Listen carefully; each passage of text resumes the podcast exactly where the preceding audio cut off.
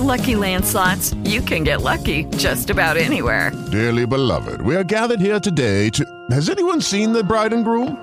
Sorry, sorry, we're here. We were getting lucky in the limo and we lost track of time. No, Lucky Land Casino, with cash prizes that add up quicker than a guest registry. In that case, I pronounce you lucky. Play for free at LuckyLandSlots.com. Daily bonuses are waiting. No purchase necessary. Void where prohibited by law. 18 plus. Terms and conditions apply. See website for details. Hello, it is Ryan, and we could all use an extra bright spot in our day, couldn't we? Just to make up for things like sitting in traffic, doing the dishes, counting your steps, you know, all the mundane stuff. That is why I'm such a big fan of Chumba Casino. Chumba Casino has all your favorite social casino style games that you can play for free anytime, anywhere with daily bonuses. That should brighten your day a little. Actually, a lot. So sign up now at chumbacasino.com. That's chumbacasino.com. No purchase necessary. VGW Group. Void were prohibited by law. See terms and conditions. 18 plus. Today, I consider myself the luckiest man on the face of the earth. Fastball hit deep to right. It's to the up. Way back there. Oh,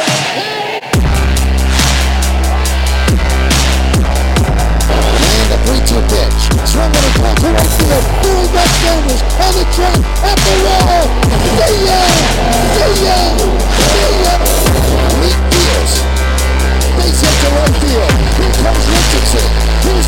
Diamond Fingers, Richard City State, Derek Jeter, and Fish Fanakin with a record single.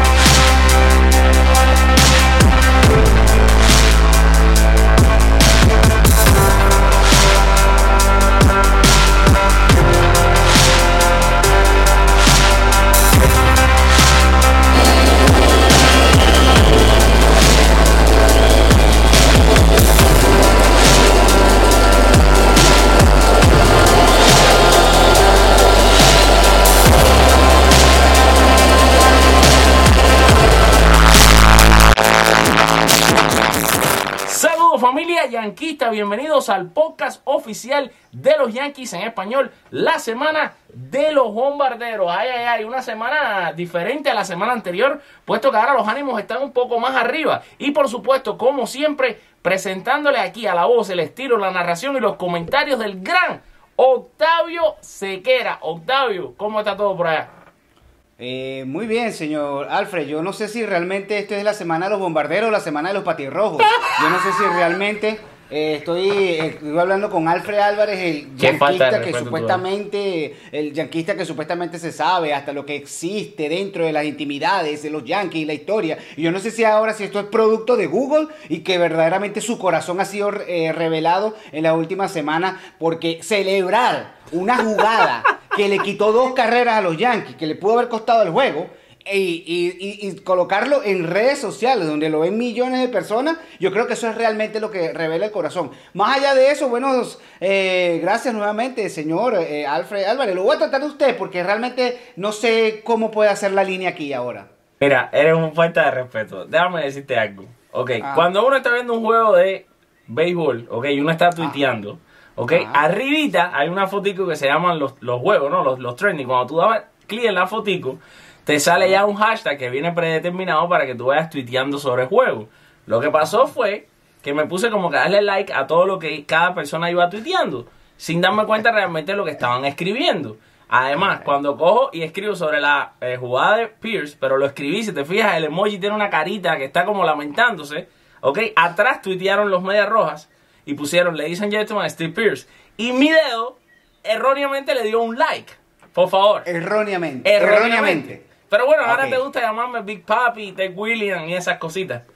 Bueno, es que obviamente que yo, yo me quedé, me dolió. Es que esto me dolió, me dolió. No es que solamente molesta, es que duele saber que el enemigo está en casa. Eso no puede, es que no puede pensar esto. Yo no puedo creer esto. Qué falta de respeto tú me has salido, mi muchacho. Impresionante. Bueno, que la gente siga comentando y si realmente. No, y hay gente, si te voy a decir una cree. cosa, me has metido en problema. Te lo voy a decir aquí al aire, delante de todos los seguidores de nosotros, que son miles ya. Miles. He tenido mensajes de odio en mi Twitter, en mi Facebook, en todos lados. La gente molesto conmigo, creyendo de verdad tus infamias.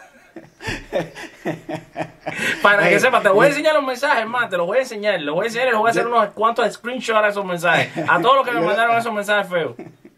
Lo que sí celebro es, lo que sí celebro es que si a lo mejor lo que tú quisiste hacer, porque hay cábalas de cábalas, si lo que tú quisiste fue dar- trasladarle la mala, la mala pava, porque eso pasa cuando uno le liga al contrario para que pierda, bueno, se dio, obviamente gracias al Grand Slam de Brett Gardner en esa serie, pero está bien, está bien. Si tú dices que alguien te movió el dedo, ok, vamos a creerte entonces y vamos a pasar la página, porque realmente hay bastantes cosas Mira, que hablar vamos a de los de eso mismo, Yankees. de eso mismo vamos a hablar. Esta serie con Boston, Octavio, ¿tú crees que este fue el, como se dice en inglés, el turning point de los Yankees? A pesar de que después pierden el primero con Kansas City, pero eh, ¿crees que este fue el turning point de los Yankees vencer a Boston, los archirrivales, un equipo que también está, está herido, ¿no? Está jugando muy mal al béisbol, no está bateando, no está haciendo carrera, el picheo está fallando, pero ¿crees que esta victoria, a pesar de que, de cierto modo, a pesar de que son los campeones, los actuales campeones, eh, es, es un rival que no está bien, ¿crees que esto es como el punto de, arranque ahora para los Yankees? No, no, no creo, y precisamente por lo que acabas de decir. Se le ganó un equipo mediocre, un equipo pobre, un equipo que está dando lástima y que obviamente no representa nada para los Yankees. Se le ganó a un conjunto eh, que sencillamente eh, es, uno más. Eh, no es nada extraordinario ganarle a este equipo de los Medias Rojas de Boston porque existe un equipo mediocre, pobre y que no, no representa eh, nada de lo que los Yankees necesitarían hacer. El turning point va a ser cuando se le gane a los Rays de Tampa Bay. El turning point va a ser cuando consigan un streak de victorias, como por ejemplo lo hicieron los Astros de Houston, que llegaron a ganar 10 partidos seguidos y allí tú lo viste cómo recuperaron su nivel y, y pasaron a comandar su división. El turning point va a ser, de nuevo, como los Astros de Houston, cuando vencen al rival directo en la competencia, como por ejemplo lo hicieron los Astros con los Atléticos de Oakland y con los propios Marineros de Seattle. Esos son los equipos que tienen que estar venciendo. En el caso de los Yankees de Nueva York, son los Rays de Tampa Bay y los azulejos de Toronto, los, eh, los, bueno, no, perdón, los Orioles de Baltimore, que pareciera increíble hablar de ellos en este punto de la temporada. Los Medias Rojas de Boston, mira, eh, es eso, es, es un equipo que da lástima, bien por ellos que están ahí tratando de sobrevivir, que apenas entonces comenzaron esta, estas rachas de derrotas, ya vimos que internamente son un desastre porque comenzaron a salir eh, trapitos Ya al sol, empezaron los trapitos, sí.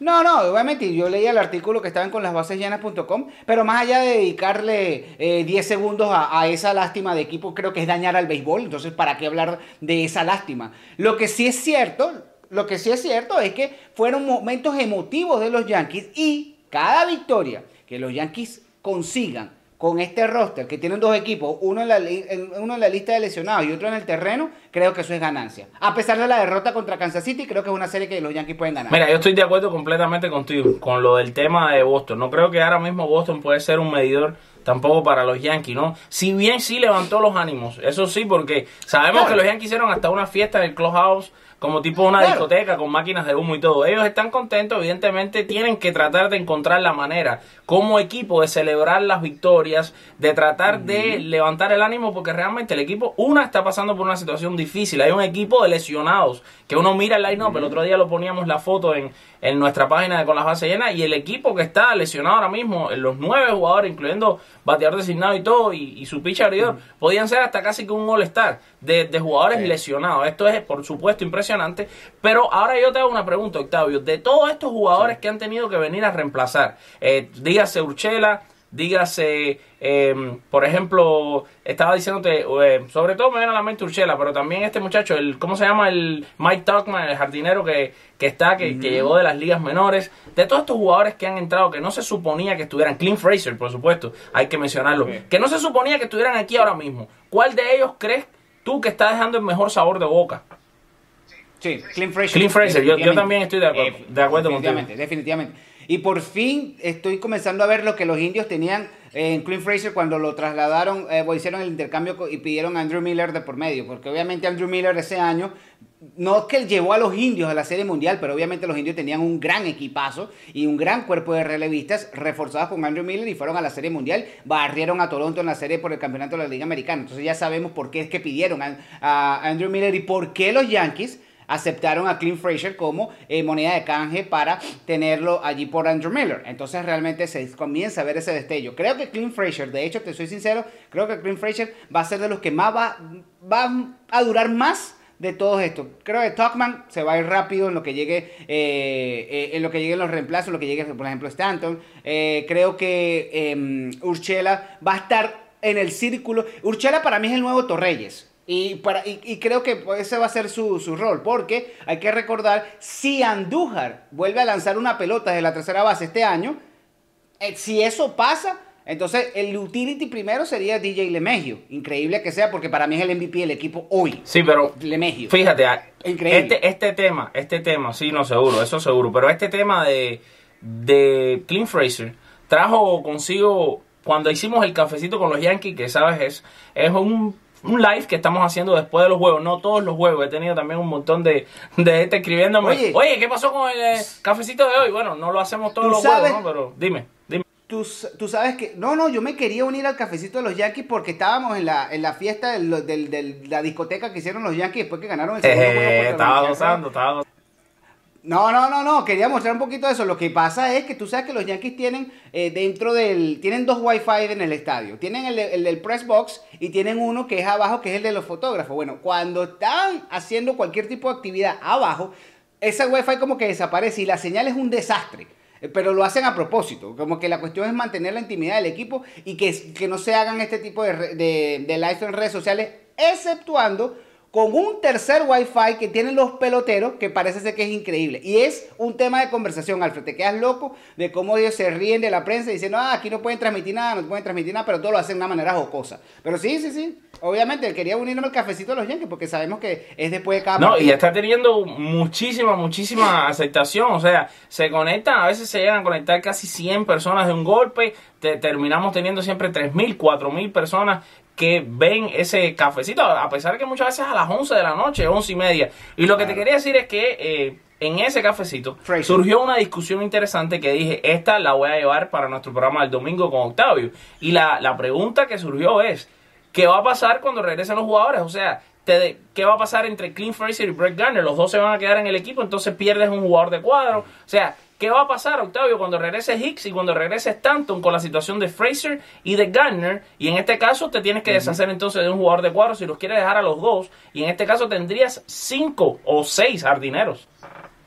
Pero ¿cuál jugador de cuadro se tendría que deshacer lo- los Yankees? Porque yo creo que Andújar no va a lanzar una pelota. este Eso año es lo que parece. Toda- parece que Andújar hasta el 2020. De hecho, el reporte es hasta el 2020. Lo que pasa es que él, este, está teniendo una recuperación como que muy rápida. Ayer salieron imágenes de él Sí. ya recibiendo roletazos en tercera, lo cual es impresionante. Si de verdad regresa. Sí, sí, sí. Ahora, pero si Andújar regresara, o sea, hipotéticamente que puede ser que no, pero si regresara, entonces, ¿qué pasa? Te, ¿A quién sacas ahí? Eh, al- Urchela, eh, obviamente, Urchela es el sacrificado. Entonces, entonces tú no, no, entre Clint Fraser y Brett Garner, ok, vamos a decir que se queden los dos, pero ¿quién juega? O sea, ¿quién pone a Octavio Sequera de manager de los Yankees a jugar en el jardín izquierdo?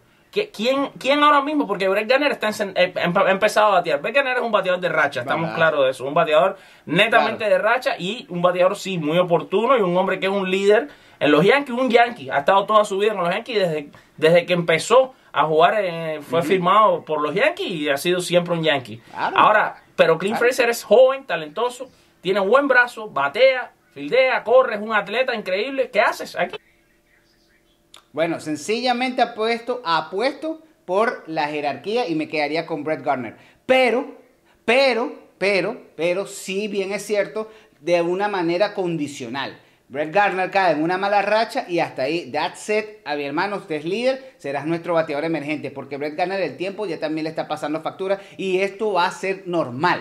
Es natural que ya lo de Garner sea para un rol secundario. El problema es que como está teniendo una gran temporada, ok, hay que darle la jerarquía a Garner y mantenerlo siempre allí. Pero siempre teniendo presente de que, de que el teléfono de Fraser tiene que estar ahí disponible como el de cualquier médico, porque al momento, no es que Garner caiga en una lesión, sino al momento de que Garner deje de producir, Clint Fraser tiene que estar a la vanguardia. No puede ser de otra manera. Es un caso similar como lo que pasó en la dinastía de los 90 con eh, Darryl Strawberry y Ricky Ledé. Ricky Ledé estaba ahí a la, a la larga, apenas sonaba el teléfono, claro, después Strawberry se muda al, al bateador designado Y entonces encontraron, tenían quizás un poquito más de flexibilidad. O si quieres, si quieres verlo de otra manera más específica, el caso de Shane Spencer. Shane Spencer llega y le dan la oportunidad justamente porque eh, eh, no estaban produciendo bien. E- Era ese cuarto jardinero. Lo fue Chad Curtis en el 99. Entonces son de esos peloteros que tienen que estar allí listos porque después les va a tocar su Ahora, momento. Octavio, eh, un tema que también estuvo en las redes y que todo el mundo está hablando.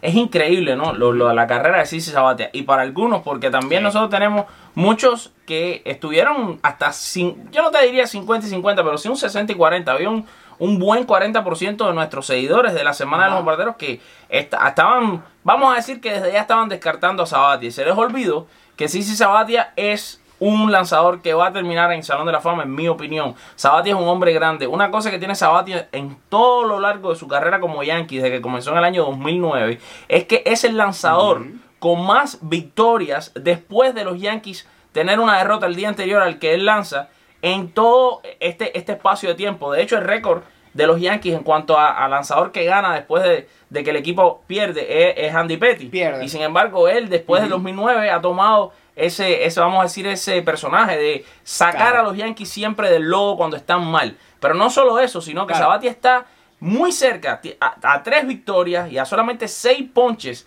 de lograr las 300 victorias, las 250 victorias en grandes ligas y los 3000 ponches. Dos números que yo creo Sí. que hoy en día, en el béisbol que estamos viendo, las 300 victorias para un pitcher son casi imposibles o quizás pueden ser posibles, No, no existe. pero es difícil. No va a Exacto, no va a pasar. pasar. Y 3000 ponches es un número No pasar. mágico. Para mí ya cuando Sí. él logre esos números y va a ser un salón de la fama. Además, teniendo en cuenta que ha sido un lanzador que esta temporada, señores, hay que quitarse el sombrero. Este hombre está regresando de una operación en el corazón. Este hombre estuvo a punto de morir. Se dio cuenta, estaba, estaba en la estera de su casa haciendo un poquito de, cardio y se da cuenta que está sudando más de lo normal. Se lo dice el médico, le hacen un stress test, que yo me lo he hecho. Es una prueba para saber cómo está tu corazón. Y de ahí mismo, del mismo lugar que le estaban haciendo el stress test, lo llevaron directo al hospital a operar porque se podía morir. Y este hombre está ahí lanzando y ha lanzado dos grandes juegos. Resúmeme, Octavio, Sí. ¿qué crees de Sisi Sabatia, de su carrera? Y qué, y tú, que tienes la gran, la gran maravilla, la gran posibilidad, el gran honor, el privilegio de votar para el Salón de la Fama, va a ser Sisi Sabatia un Salón de la Fama. Bueno, sí, gracias a Dios, ciertamente está esa posibilidad y para mí lo es un Salón de la Fama, todo lo que tú habías mencionado, eh, que curiosamente David Ortiz, otro Salón de la Fama, eh, sufrió más o menos de un síntoma similar, David Ortiz se, le- se lo detectó, digamos, autodetectó, lo sintió, eh, adicionalmente fue cuando robó una base y él pensó que era producto del colesterol y se le hicieron el mismo eh, strep test y entonces obviamente determinó que tenía problemas de corazón y la cirugía fue prácticamente la misma el caso de David Ortiz y lo digo de David Ortiz porque son Sí. hombres grandes, ¿no? De esa contextura grande. Ni me digas eh, nada que me mucho- Para me digas nada que me. Por eso Pero es que yo me he hecho el stress test tres veces. para que lo sepa la audiencia. no, no, no, lo que tiene tú lo- no, no, no, tranquilo, lo que tiene que hacer es el croqueta test y ya, y el croqueta test es quitar la croqueta. Eso es lo que estoy- eso es lo que estamos tranquilo.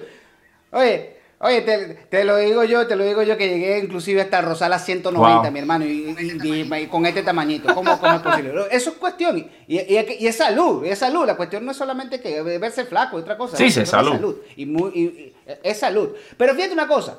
Estas dos, estas dos personalidades, David Ortiz y Cici Sabatia, para mí los dos van a terminar en el Salón de la Fama y los dos superando problemas de salud graves. Porque eso- que tú estás mencionando Claro. es grave, es cuestión de vida o muerte. No es una lesión de Tommy John, por ejemplo, no es una lesión de, eh, de, eh, digamos, una rotura de, de ligamentos. No, no, sencillamente el órgano vital del cuerpo humano, como es el corazón. Por allí ya tú sacas la determinación de una carrera. Además de todo lo que tú mencionaste, de, esos números específicos de Cici Sabatia, si no vamos a lo básico, Cici Sabatia tiene dos elementos claves. Y el primero es la durabilidad. Sabatia, cuando ha estado en grandes ligas, no ha sido nunca el mejor lanzador de grandes ligas. No, pero ha estado siempre entre los 10 mejores. No, quizás no, quizás no ahora porque está el ocaso de su carrera, pero en todo su prime. Por ejemplo, cuando él estuvo con Cleveland fue Cy Young. Por lo tanto, por lo tanto, estuvo entre los mejores lanzadores, sino, sino el mejor. Esa, esa, esa, en ese tenure, en esa, en esa racha, cuando estaba con, con Cliff Lee.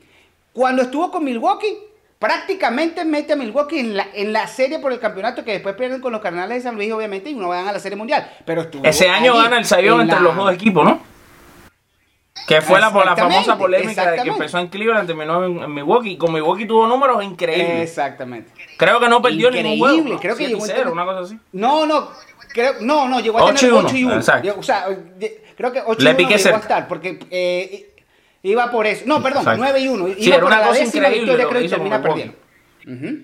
Sí, claro. Y ese no era el Milwaukee ahorita de Jellish, de Lolo Kane, de, de, de, ¿cómo se llama? De Josh Bra- Bader. No, este no, ese era el Milwaukee de, ok, perfecto, un Ryan Brown novato, eh, todavía tenían unos peloteros que, bueno, que estaban, pero no era el gran Milwaukee que estamos viendo ahora. Y sin embargo, con esa toletería, Sabatia los puso en el mapa. Y por último, y por último, es un señor que también ha sido campeón de la Serie Mundial. Y no solo eso, que en la postemporada fue el más valioso de los Yankees en la serie por el campeonato frente a los angelinos de Los Ángeles de Anaheim. Ese elemento de durabilidad es lo más eh, para mí importante de Sabatia. Y el segundo elemento, el segundo elemento es bastante cortito. Simple y llanamente. Simple y llanamente el segundo elemento es muy cortito. Tiene números tradicionales que lo avalan. Las- los 3.000 ponches es un número mágico. Las 300 victorias no va a pasar. No creo que Verlander llegue. No creo que Clayton Kershaw llegue. No creo, no creo realmente que Max Scherzer, que tiene un contrato, inclusive un contrato diferido, que le van a estar pagando hasta el 2040 y pico, eh, vaya a llegar a 300 victorias. Eso, eso ya creo que ese parámetro lo No, quitaron. te iba a decir, solo para agregarte, cinco veces ha terminado entre los primeros cuatro en votación para Cy Young en su carrera. Y en el año 2009, que decía fue el jugador más valioso en la serie de campeonatos, no solo eso, recordemos, en la serie mundial contra los Phillies ganó los dos juegos que lanzó. A pesar de Chase Utley, porque eso decirlo, Exacto. fue el único que lo descifró, Chase Utley en esa serie mundial. Y ojo, una cosa, si lo comparas con Mike Musina, Mike Musina es Salón de la Fama, ¿dónde está el sayón de Mike Musina?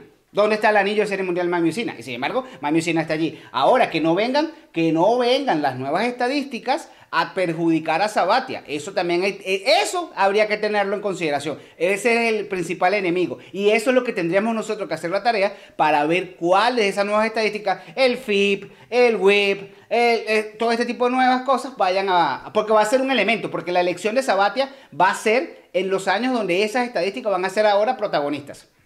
Sí, van a ser más protagonistas que nunca. Ahora, Octavio, para cerrar lo que es el análisis que hacemos toda la semana de estos Yankees. Sabemos que hay muchas lesiones. La gente siempre nos colman en todos los cafecitos, en la semana de los bombardeos, Claro. con los comentarios. ¿Cuándo regresa fulano? ¿Cuándo? Normalmente tiene siempre una fecha de regreso. Le ponen, Sí. La gente me dice, eh, pero decía 10 días. Gary Sánchez decía 10 días, no hace No, 10, no. ya pasaron. Nunca, nunca, se guíen es. por ese. Nunca se guíen por ese. Explícale un poquito a nuestros No, seguidores, Octavio, perfecto. cómo funciona la lista de le- Perfecto. lesionados. En este caso, que ya no se puede llamar la Disabled List, ahora es la Injured List. Sí, que inclusive Sabatia se equivocó en E ESPN, lo, le- él mencionó DL y la, y la muchacha le dijo, no, hey, acuérdate que el nuevo lingo es I- eh, IL, IL, Injury List. Fíjate una cosa, la lista cuando hablan de 10 días es porque es el, el día, el tiempo mínimo. El 10, el 10 es el tiempo mínimo. Cuando hablan de 60 de días es porque es el tiempo mínimo. Siempre se ofrecen los mínimos porque es la manera en que Grandes Ligas le da a los equipos para que tengan un, quizás un plan de reestructuración si lo tienen o para que tengan un plan, eh, digamos, de movilidad del roster para poder activar a otros jugadores. Pero nunca son 10 días. Jamás son 10 días. Jamás. Ni cuando eran 15 días, tampoco. Tampoco eran 15. Esto, claro, esto claro. lo claro. adelantaron, lo cambiaron a 10 días porque habían casos, habían casos, por ejemplo, de lesiones de pelotazos. Digamos, un pelotazo que de repente fue en el codo y, y la, la lesión pasan 10, necesita como que 10 días para que la inflamación, lo que, lo que sea, de- eh, se recupere. Entonces antes había la lista de de 15 días. Pero resulta ser que como había sido un pelotazo nada más, que no hubo fractura, que no hubo nada, el tipo a los 10 días estaba recuperado o a los 11 días estaba recuperado y consideraban quizás que la- eran mucho tiempo. Ahora lo que hacen es eh, colocar una lista de 10 días. Pero eso todo tiene un propósito. El propósito es evitar las alarmas. Pero no lo han hecho. Ellos con los 10 días están queriendo decir que las lesiones son quizás menos graves, que las lesiones quizás se van a recuperar más rápido, pero sencillamente no lo han hecho porque se dan cuenta que nunca se cumplen esos 10 días, que siempre es más. Ahí está Jacob de Grom, por ejemplo. Está en la lista de lesionados de 10 días. Cuidado Jacob de Grom y ojalá me equivoque, no pierda toda la temporada porque va a, la- a los MRI para determinar si tiene un John. Y esos son, y está en la lista de 10 días. Entonces nunca pasa. Lo- la actualización que en ese tema hay es, por ejemplo, Severino. Hay un gran problema con Luis Severino porque hay una, disco- eh, una discrepancia con él y Brian Cashman en el momento de las lesiones del lat, el músculo de la espalda. Por eso me tocó la espalda ahorita. El, el lat. el- Ya te veo, eh.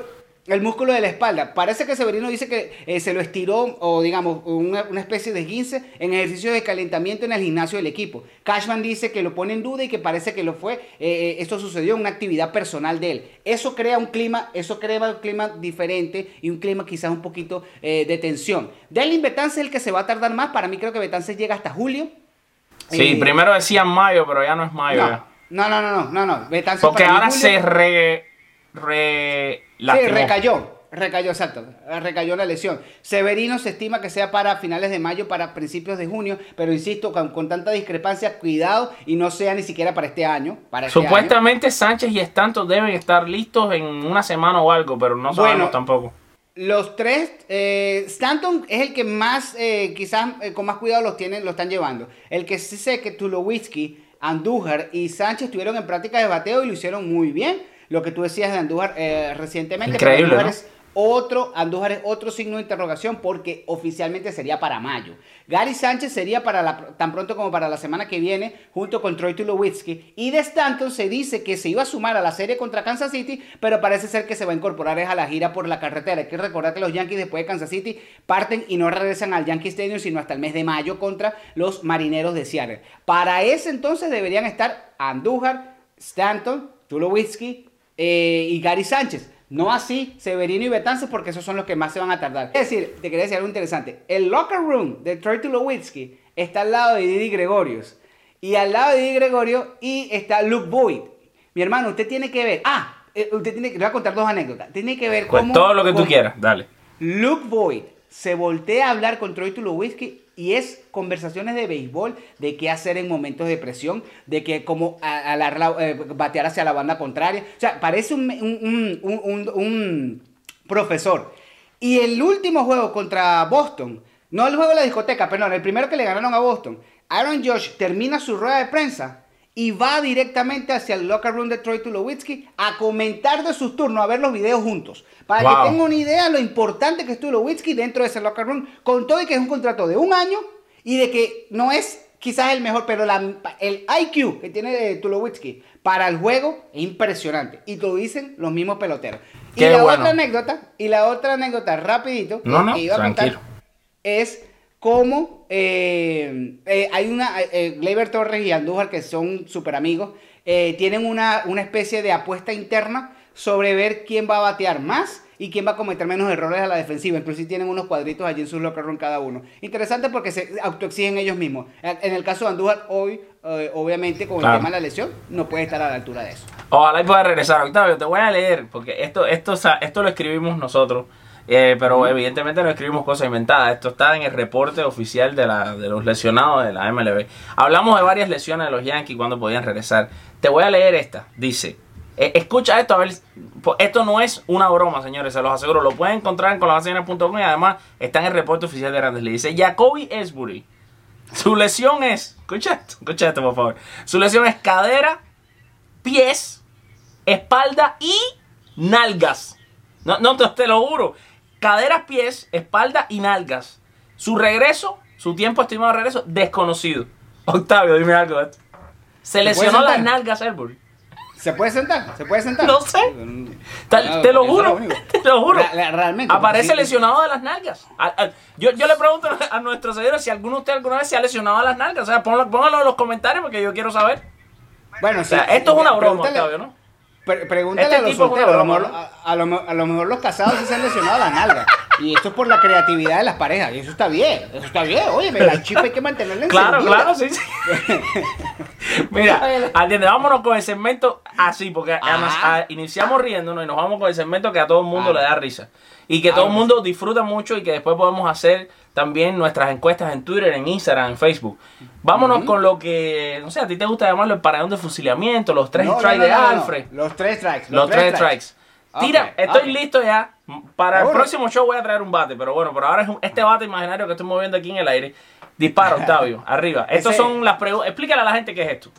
Bueno, este segmento de los tres strikes sencillamente son tres preguntas en las cuales usted tiene que dar respuesta a la pregunta. No puede salir con otra anécdota, no puede salirse del tema, no puede decir los dos o las tres. No, tiene que escoger siempre uno de las tres opciones y además, y además que sean de esa misma pregunta. Por ejemplo, si yo le pregunto, para usted quién es el mejor campo corto en la historia de los Yankees, eh, Jeter, Risuto, Didi, Gregorio, tú no me puedes decir, bueno, pero es que en los 70 ellos tenían. No, no, no, no, no, no. De estos tres. Eh, De eso se trata los tres strikes. Por cierto, te voy a hacer la denuncia. Deja de estarle quitando el bate a mi sobrino, que te estoy viendo. Ese bate, cuidado, cuidado, cuidado, cuidado. cuidado. Ya, ya basta, ya basta también con la usurpación. Y, ay, que yo no vea, y que yo no vea el, el 22, eh, perdón, el 21 de Miami, cuando esté, eh, 21 de enero, de mayo, perdón, que esté yo en Miami. Que Y que no va a estar aquí en la casa esté- y vamos a hacerlo los dos juntos de la casa. que yo programa. no vea, que yo no vea una gorra de Boston en la cabecita de Derek, porque mi hermano. Primero muerto. casa- Primero Ni- muerto que hacerle eso, amigo. Ni la compañía de seguro más grande de Miami poder salvar la quemazón de esa casa. Así que cuidado. Primero muerto, muchacho. Dale. Bueno, está bien, está bien. Ok, vamos señores, con los tres strikes Arriba, de esta listo. semana de los bombarderos. ¡Dispara, El Octavio! primero, primer strike. Señor Alfred Álvarez y amigos de Con las bases llenas, semana de los bombarderos, a escoger. Primer strike. Si usted, si usted es el gerente general de los Yankees de Nueva York y tiene que traer a, pudiese, pudiese traer a una de estas leyendas, esto es fantasía completamente, pero puede traer una de estas leyendas para que sea el manager de los Yankees. Leyendas para que sea el manager de los Yankees. Uno, opción sencilla, Paul O'Neill. Opción sencilla, Tino Martínez. Opción sencilla, Bernie Williams. ¿Cuál de estos tres, leyenda de los 90, para usted puede ser un gran manager para los Yankees? Wow. Oye, estaba apretando con esto. Mm. Wow. Eh, Paul O'Neill. ¡Bravo! Paul no O'Neill. tengo que agregar nada. Señor Pe- Paul O'Neill. vamos a hablar porque nos gusta decir por qué. Nos gusta decir por Espérate, eh, En 30 segundos, en 30 segundos explícame por qué O'Neill. Bueno, Paul- mira, Bernie Williams no, nunca le he visto la tendencia de manager, ¿verdad? Tanta como Ujú. Paul O'Neill. Paul O'Neill ha estado en, el, en el- la cabina de transmisión de los Yankees por mucho tiempo. Ah, Se ha vuelto un hombre mucho más analítico, más estudioso de las jugadas. Y me parece que sería el hombre indicado porque todos los días lo oigo en los comentarios y me he dado cuenta de lo que sabe de béisbol. Además, jugó una carrera súper larga, estuvo cerca de muy buenos managers. Porque no solo fue dirigido por Joe Torre los Yankees, por ejemplo, sino que también fue dirigido por eh, Spikey Anderson en Cincinnati. Seguro que sí, seguro que sí. Bueno, eh, Sparky Anderson lo pongo en duda, Alfred. Creo que es la Lupinela. Con Lupinela ¿Fue, ganó ¿fue la Serie Mundial. Lupinela? Sí, con Lupinela ganó la Serie Mundial en el 90, la que barrieron a los Atléticos de, de Oakland. Pero, pero, excelente, se ha vuelto un hombre de béisbol y se ha mantenido un hombre de béisbol. Segundo strike. Va, va. Segundo Estoy strike. listo, estoy listo. Ahí va 10 está. ¿eh? ¿Cuál, ¿Cuál de estos tres peloteros que han sido muy buenos, muy buenos, pero, pero por su vida, por sus situaciones, cuál de estos tres han manchado la camiseta yankee? Wow, esto es profundo. Uno, Roger Clemens. Dos, Andy Pettit. Tres, Alex Rodríguez. ¿Cuál de estos tres han manchado más la camiseta de los Yankees? Ale- tres- estrellas. Alexander Emanuel Rodríguez Navarro. Alex Rodríguez.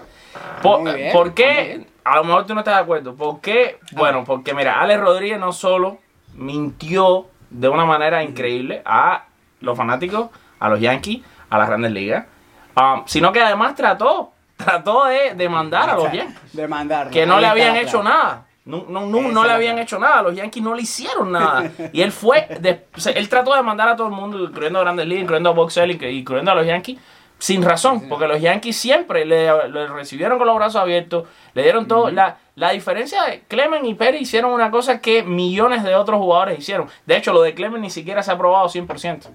Sí, sí, eh, acci- eh, completamente de acuerdo contigo. Clemens, eh, perdón, eh, Perit admitió y fue testigo. Sí, Perry sí, pero lo admitió, fue hombre, se paró frente a un micrófono, una cámara y yo lo hice. Y, y lo hice porque me lesioné y necesitaba regresar a jugar.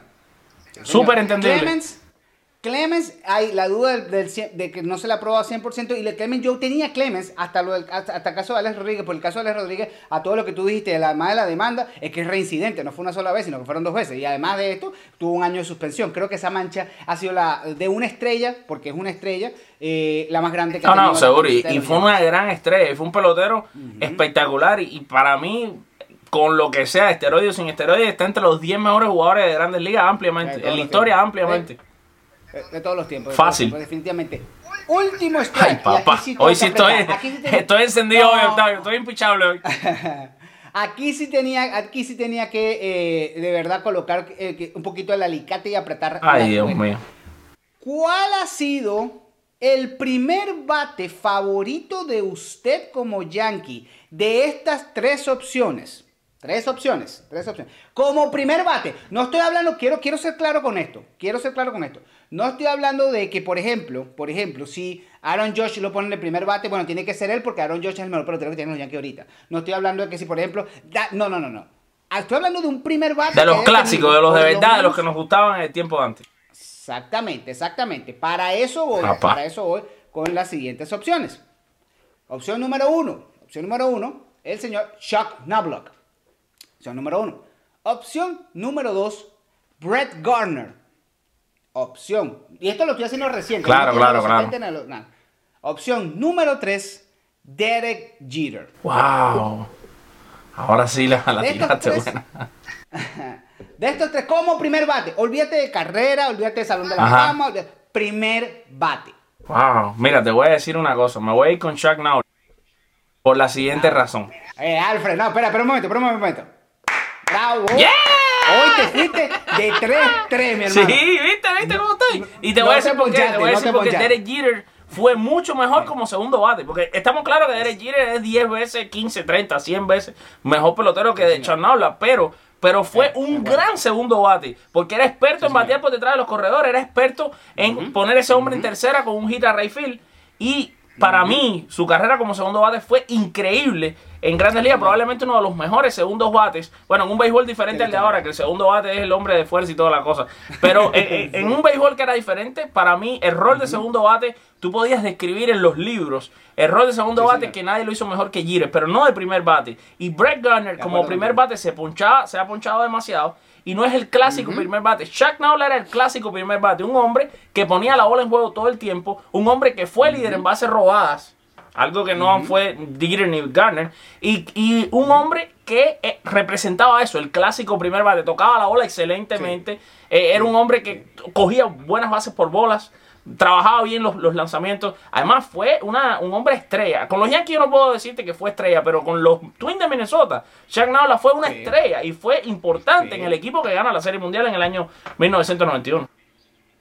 Sí, y ojo, con los Yankees quizás todo el mundo recuerda el hecho que no podía lanzar a la primera base. Pero, señores, vayan a ver la Serie Mundial del 99, el tercer juego, el cuadrangular que da decisivo. Seguro. Vayan a ver la Serie Mundial del 98 contra los Padres de San Diego, lo mismo que tú decías de exprimir a los lanzadores. Y a lo largo de la racha de las 114 victorias del 98, vayan a ver cuántas veces el promedio de envasado que tuvo Chuck Knobloch en ese sentido. Inclusive, solamente para complementar, para mí es Chuck Knobloch primero, de estos tres, Chuck Knobloch, Brett Garner y de tercero Derek Jeter, por lo que lo, lo que acabas de explicar es fenomenal. Lo que tú acabas de explicar es fenomenal. Derek Jeter como segundo bate es una cátedra de bateo. Como primero, hay que recordar, y la gente dice, bueno, pero ¿te acuerdas que en el primer picheo él hacía swing y a veces daba doble y a veces daba honrón? Sí, pero es que ese no era lo Exacto. bate. Y, Eso no y te voy a agregar algo bate. más, te voy a agregar algo más. La de Jeter, por supuesto, una carrera grandiosa, creo que va, igual que Mariano Rivera el próximo año, a obtener el 100%. Pero se ponchó bastante. Sí, sí, se sí, ponchó demasiado, vamos a decir. era. Que realmente se ponchó demasiado. Derek Jeter se ponchó en su carrera muchísimo. Algo que un primer bate, o sea, no, no, no debe, no debe pasar, o sea. Bueno, me alegra que no te hayas ponchado, me alegra que no te hayas ponchado. estoy entero. He mejorado mucho mi bateo, Octavio. He estado en las cajas de bateo llamadas Google, Internet y libros para, poder, para poder hacer esto bien. Mis queridos amigos, usted, por supuesto, durante todo este tiempo ha estado poniendo sus respuestas en los comentarios. Se lo agradecemos muchísimo. Par de cositas importantes que hay que recordar, Octavio, a nuestros seguidores. Número uno, la mejor manera en la que usted puede apoyar nuestro trabajo es simplemente apretando un botón mágico que se llama compartir. Le comparte este video a sus amigos y así sus amigos pueden conocer sobre nosotros. Taguen a sus amigos que son Yankees, así se pueden enterar de este programa que hacemos semanalmente y somos la voz de los Yankees en español en los podcasts, algo que no hay, no existe otra persona que lo haga y nosotros creo que nos entregamos muchísimo a ustedes, le damos lo mejor de nosotros para que ustedes disfruten muchísimo todos los domingos, vemos, a- recibimos sus mensajes, leemos todo lo que nos mandan con el ansia que están esperando para ver el programa, así que agradecerles como siempre a ustedes y señores, siempre dejo que sea Octavio el que despida este show porque lo hace de una manera muy, pero muy especial. Octavio, todo tuyo.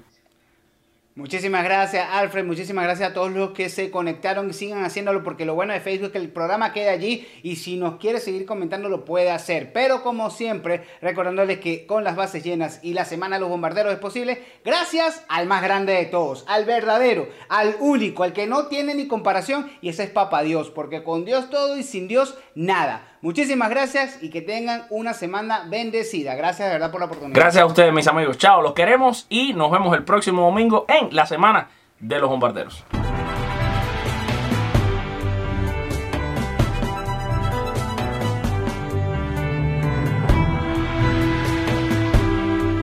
O'Reilly Auto Parts puede ayudarte a encontrar un taller mecánico cerca de ti. Para más información, llama a tu tienda O'Reilly Auto Parts o visita oreillyauto.com. O'Reilly Auto Parts.